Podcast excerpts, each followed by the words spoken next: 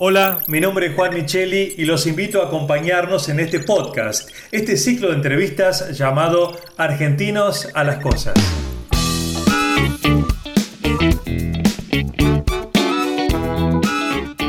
Argentinos a las Cosas es un espacio de reflexión para pensar los desafíos que enfrentamos como sociedad y así poder construir un país sustentable para todos en este siglo XXI.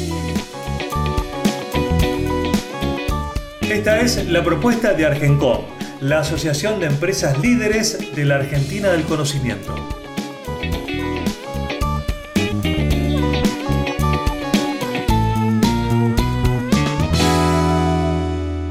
Hola, hola, ¿cómo están? Bienvenidos una vez más esto es Argentinos a las Cosas, nuestro espacio de reflexión y también para plantear propuestas concretas que ayuden a que tengamos un mundo más sustentable en este siglo XXI. Esta es la invitación de Argencon, que es la Asociación de Empresas Líderes de la Argentina del Conocimiento. Y hoy vamos a dialogar con Marcos Bazán, Marcos es el socio líder de asesoría financiera para el Cono Sur de la empresa Deloitte. ¿Qué tal, Marcos? ¿Cómo estás? Hola, Juan, un gusto, muchas gracias. Bueno, al contrario, gracias a vos por tu tiempo. Eh, te quiero preguntar, ustedes, si bien hacen asesoría de todo tipo a nivel empresario y a nivel mundial, hay, por supuesto, muchas veces una necesidad de recursos porque a alguien se le ocurre una idea y cree que esa idea es brillante. Todos creemos que nuestras ideas son brillantes y queremos que venga alguien y que ponga mucha plata para nuestra idea porque es brillante. Pero bueno, a lo mejor no todos piensan lo mismo. ¿Cómo definen ustedes, cómo ayudan ustedes para que el que tuvo la idea conozca a alguien que invierte en esa idea y que sea un win-win, como se dice? Es una muy buena pregunta y, empezaste muy bien porque mm, muchos, y si querés vamos al mundo emprendedor, eh, muchos emprendedores eh, que tienen una, idea que promete ser exitosa creen que pueden conseguir mucho, mucho financiamiento, mucho fondeo en el mercado nacional o internacional y la realidad que es un camino que lleva un cierto tiempo. Eh, muchos lo logran, eso sí, muchos lo logran, pero eh, hay que trabajarlo, digamos, ¿no? No, no, es, no es algo que simplemente diciendo, levantando la mano y diciendo eh, necesito financiamiento, mi idea es buenísima, van a conseguir o van a subir los dólares. Todo lo contrario, hay que trabajarlo. Y la, la manera de trabajarlo es, primero, desde puertas adentro, ¿no? Más allá de la idea, es que esa idea realmente tenga una, buena capacidad de generación de ventas o de facturación, ¿no? Porque muchas veces las ideas suenan brillantes, pero si no hay un sentido comercial, si no hay un sentido de negocio, de sentido de que puede generar un retorno positivo para, para alguien, para el, creador o el accionista, esas ideas finalmente van a terminar quedando en buenas ideas y nada más, ¿no? Entonces, los, los fondos aparecen cuando hay buenos negocios y los buenos negocios es cuando surge una buena tasa de retorno, que es el principal indicador que cualquier financista, cualquier inversor va a analizar cualquier proyecto de, startups o de emprendedores, ¿no? ¿Cuánto, en cuánto y en cuánto tiempo me retorna la plata que voy a invertir, ¿no? Esa es la gran pregunta. Para responderla hay muchos, mm, muchos escenarios de trabajo y como decía antes, uno es, bueno, si tengo la clientela suficiente como para que generar que esta idea me la compren y me la paguen, ¿sí? Segundo es que eh, yo pueda hacerlo de una manera o operarlo de una manera que eh, se me sea rentable, o sea, que mis costos no sean mayores a mi facturación, ¿sí? y tercero es que yo pueda de alguna manera mostrar que tengo una senda positiva de crecimiento. Y acá viene también el, otro aspecto a, trabajar, que es, bueno, ¿cómo hago para crecer mi idea, que se convierta en negocio y que, se, que ese negocio crezca y que crezca de una manera sostenida, ¿no? Em, y ahí viene en relación también con una palabra que se usa mucho en, el mundo del emprendedor de startup, es que la idea sea escalable, ¿no? La, la escalabilidad, que significa que pueda trascender a mi región eh, llamemos, o zona de confort, que pueda trascender a clientes desconocidos que entiendan que, pueden eh, obtener una, un beneficio o una ventaja adquiriendo mis productos o mis servicios y por ende las puedan pagar al precio que yo quiera establecer. Eso es el tema de la escalabilidad, ¿no? Que, que, que, alguien desconocido lo pueda, lo pueda comprar. Claro, estoy pensando en ejemplos, por ejemplo, la banda de rock Queen cuando presentó Rapsodia Bohemia, que el productor musical dijo que iba a ser un fracaso esa canción. Eh, también Steve Jobs contó alguna vez que al principio no creían en sus ideas. Entonces, si bien hay, puede haber variables económicas o estadísticas, estudios algorítmicos y todo lo demás, hay, hay otros elementos para evaluar que una idea sea buena o no, que sea exitosa o un fracaso, porque los que, los que tuvieron éxito cuentan que no les creían al principio. Sí, eh, y si quieres, eh, una palabra que, puede resumir bastantes cosas es la pasión por parte de los fundadores, ¿no? ¿La palabra, perdón? Pasión. Pasión, sí. yo pensaba en fe también, ¿no? Tener un poco de fe, pero en los negocios la fe no sé cuánto mueve. Sí, la, la fe mueve montañas, pero los negocios lo mueve la pasión, ¿no? Exacto. Eh, porque la realidad es que si un emprendedor está convencido de su buena idea y la ejecuta con pasión, esa idea se logra en, un hecho concreto, en, una, realidad, ¿no? Eh, y si esa realidad se convierte en negocio, mucho mejor. Y ahí empiezan a unirse los mundos, ¿no? Em, y si querés, em, volviendo a, tu ejemplo de lo que es Rhapsody de Bohemia y lo que fue Queen, ellos, por más que el productor les dijo que iba a ser un fracaso, ellos se movieron con la pasión y con, la, con el entendimiento de que iba a ser un, un, buen producto que iba a ser consumido por consumidores y además lo marcaban distintos. Eh, si se recordás, también el productor le decía que nadie, ninguno iba a escuchar una canción de cinco minutos, que todos estaban preparados para sí. minutos. Para dos, tres minutos, tal cual. Exactamente, entonces era un producto distinto que iba a ser disruptivo en el mercado. Empezaron a trabajar con distintos sonidos, distintas formas de hacer el sonido, con las monedas en el tambor, bueno, distintas cuestiones que hacían algo distinto a lo que hacían en el mundo convencional.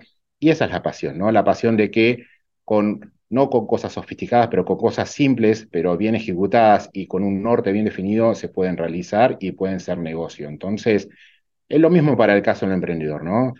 Eh, una buena idea realizada con pasión puede mover montañas también.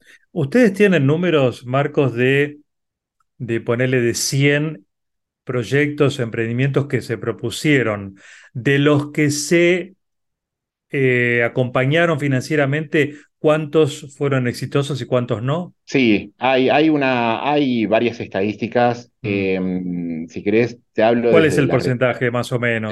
De, la, de la, realidad, de la realidad que, que, nosotros vemos, yo te diría que más o menos un 20-25% de los que recibieron financiamiento logran tener un rendimiento más allá de lo esperado, más allá de lo normal, digamos, ¿no? Más allá de, si querés, como cuando es normal es más de un rendimiento de un plazo fijo, ¿me entendés? Un bono. Sí, sí. Eh, en donde ahí realmente tanto emprendedor como, como inversor hacen la diferencia, digamos, y le sirve para, por un lado, al inversor soportar las pérdidas de las otras inversiones que por ahí no, no, no, no fueron con buen retorno, y encima poder seguir invirtiendo en otras, en otras inversiones, digamos, ¿no? O sea que decían eh, que largan la carrera 25 pasan la línea y el resto perdieron, perdió el inversor. El, resto, sí. Eh, los que son fracasos absolutos, digamos, diciendo que tengo que cerrar, y son, son bastantes, mm, por ahí serán, no la mitad. sí, un 60%. El resto continúa.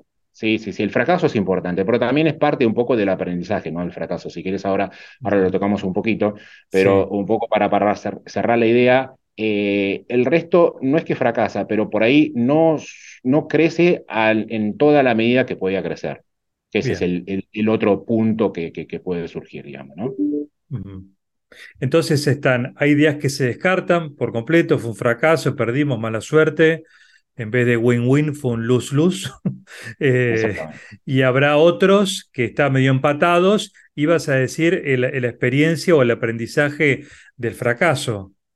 Claro, el, fracaso, el fracaso también es, es, un, es un beneficio para los, eh, para los emprendedores porque le sirve para eh, aquellos que se mueven con pasión, pueden seguir eh, entendiendo qué cosas tienen que mejorar, pueden darle una, un nuevo, una nueva vuelta de tuerca a lo que es su idea y finalmente poder, poder, lograr el éxito, digamos, ¿no?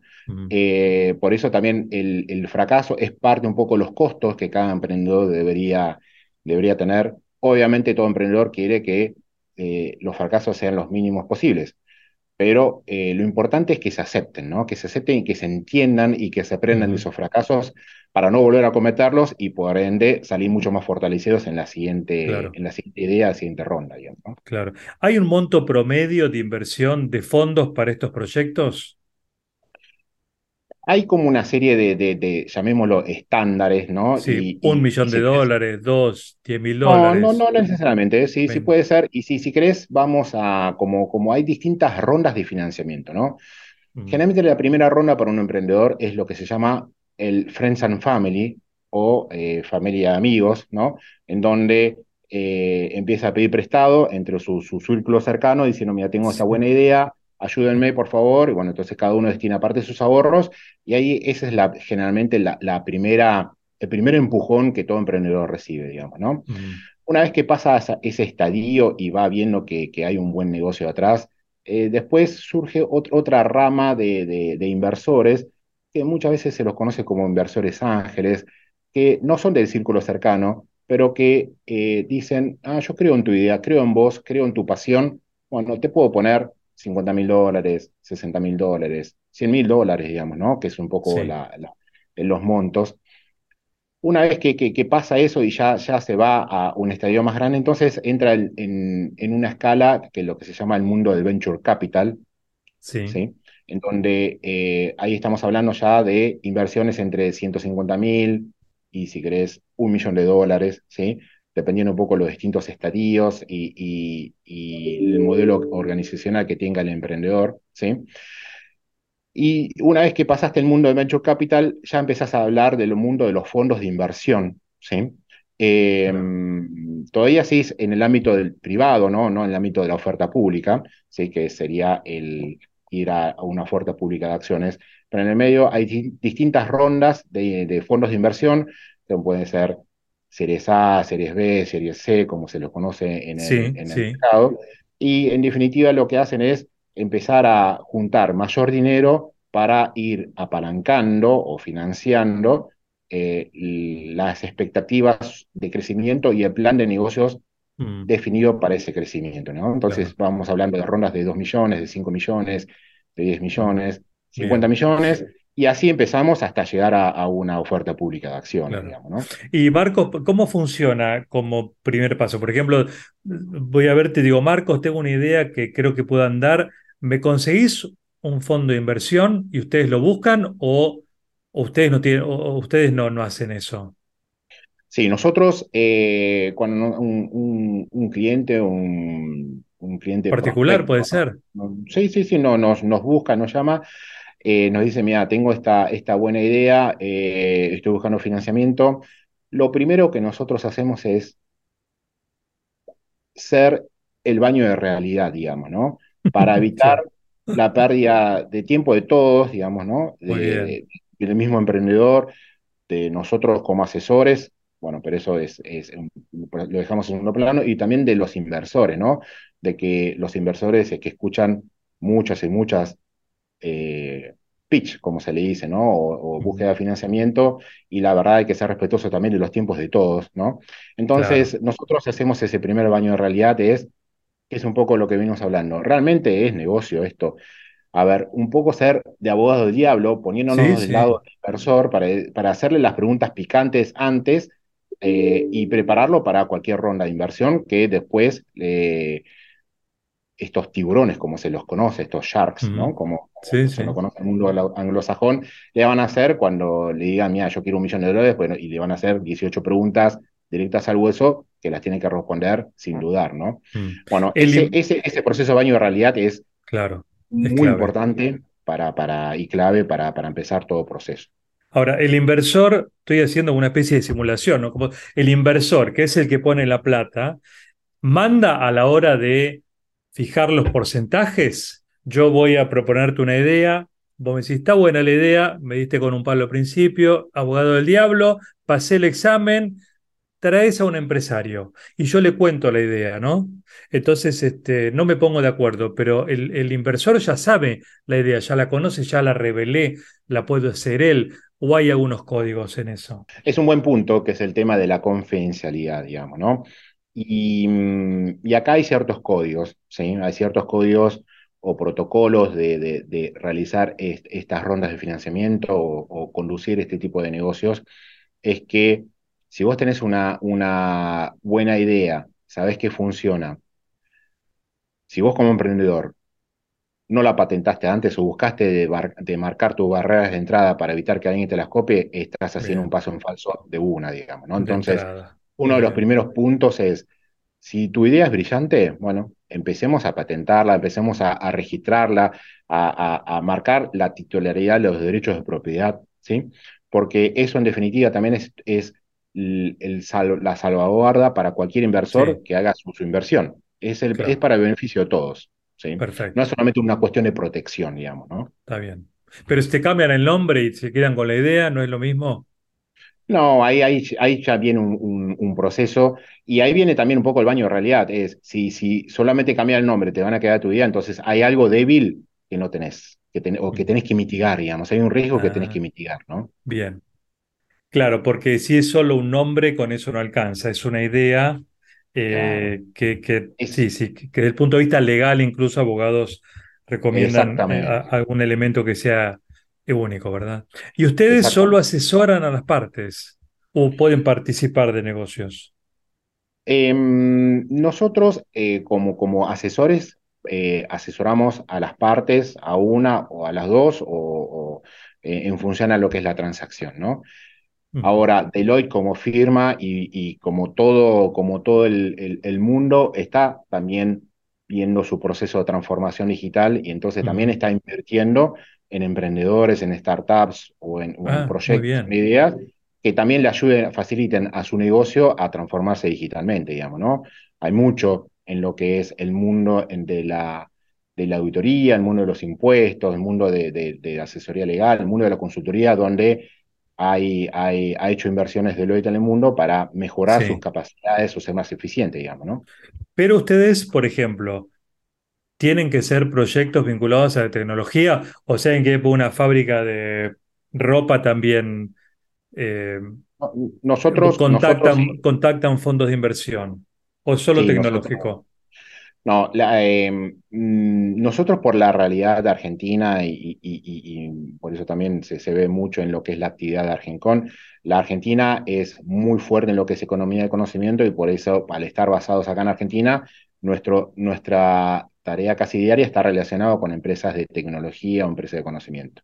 Bien. Más allá de eso, claro, nosotros claro. trabajamos con cualquier empresa que tenga un buen proyecto, que, que, que, que pueda buscar financiamiento, nosotros nosotros lo, lo, lo, trabajamos. Puede ser desde autopartistas, puede ser desde proyectos en vaca muerta, puede ser proyectos de litio, puede ser proyectos de, de industrialización. En ese sentido, somos abiertos y participamos en todas claro. las industrias, digamos, ¿no? Claro. Marcos, si escuchaste ideas así muy locas que dijiste, mira, la verdad que es muy simpática la idea, pero es un poco fantasiosa. ¿O no? Sí, sí, sí, sí. La verdad, la verdad hay. hay Escuchas de todo. He, he, escuchado todo, exactamente. Hay mucho, hay mucho, muchas personas que son emprendedoras, que tienen ideas locas. También nosotros, al ser tan, tan asesores y, y, y de alguna manera buscar eh, ser lo más racionales posibles, por ahí también tenés el riesgo de, eh, de dejar de, de lado o, o, o, no poder asesorar a la empresa que en el futuro va a ser un, un Apple, digamos, ¿no? O sea, ese, claro. ese, riesgo lo tenés porque no, no, no, no tenés la capacidad de conocer el 100% de las cosas, ¿no? Entonces, claro. uno emprende con una idea nueva, revolucionaria, y no tenés tanto background, como se le dice, mm. eh, que por ahí también tenés el riesgo como, como asesor financiero de rechazar algo que, que, que podría ser bueno. Claro. Ese, como, como el productor de Queen. Claro, como productor de Queen, que está muy acostumbrado a, a, a, cierta forma de hacer música, de vender música, y bueno, y viene algo distinto y te dice que no. Exactamente. Marcos, cuando se ponen de acuerdo el creador de la idea con el inversionista y se dan la mano y firman el contrato. ¿Dónde ponen la sede de la empresa? ¿En Argentina o en otro país? Mm, hay un poco de todo, ¿sí? Eh, en general, las empresas que, que, mm, Digo, que por los problemas que hay en Argentina. No, en- no, sí, sí, de esa es hecho, una buena viste, se van pregunta. empresarios, se van a Uruguay, porque, bueno, porque lo que ya sabemos todos, ¿no? Sí, no, acá, pero es una buena pregunta y yo te diría que la respuesta no es la obvia, dice, no, no, se van todos afuera. No, no. Eh, porque acá la, la operación, tener la operación local en Argentina, Comercio Argentina con, con recursos argentinos es súper importante. El talento argentino es único y, y muy bien claro, capacitado. Entonces, la sede, si querés llamémoslo operacional, va a continuar en Argentina. Por ahí es una cuestión, si querés, más legal de cómo, cómo armar los vehículos a través de los cuales llegan los distintos fondos. Eh, eso sí, hay, hay distintas formas de hacerlo para, para buscar lo, la, la manera más eficiente de, de, de ingreso y egreso de recursos. Pero desde el punto de vista operacional, quédate tranquilo que va a ser la Argentina, digamos. Está bien. La verdad que es muy interesante escucharte, un mundo fascinante. Nos quedamos sin tiempo, pero bueno, te agradezco todo lo que nos contaste. Yo tengo una idea que quiero llevarte, que no sé cómo la verás y andará, que es eh, un teléfono, viste, como los de línea, pero Sí. inalámbrico. ¿Cómo lo ves a futuro, un teléfono inalámbrico? Está buena idea, nunca la escuché. ¿eh? Me- tendría que verlo alguna vez. Y, sí, y, y- y pensaste ponerle pantalla también? Ah, bárbaro. Te llamo y nos vemos. Yo creo que de acá, quién hubiera dicho, ¿no? Hace 60 años que esto nos iba a cambiar la vida a todos. Eh, un placer, Marcos. eh. Muchas gracias nuevamente. No, gracias, gracias a vos, Juan, gracias a Argencon, así que a disposición. Igualmente, muy bien. Y gracias, por supuesto, a todos ustedes por acompañarnos y hasta la próxima.